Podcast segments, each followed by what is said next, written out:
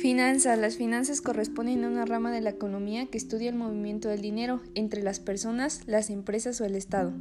También se estudia la obtención y la administración del dinero que ellos realizan para lograr sus respectivos objetivos, tomando en cuenta todos los riesgos que de que ello implica. ¿Cuáles son las tres áreas de las finanzas? Las finanzas constan de tres áreas interrelacionadas en el mercado de dinero y de capitales, inversiones y administración financiera o finanzas en, en los negocios.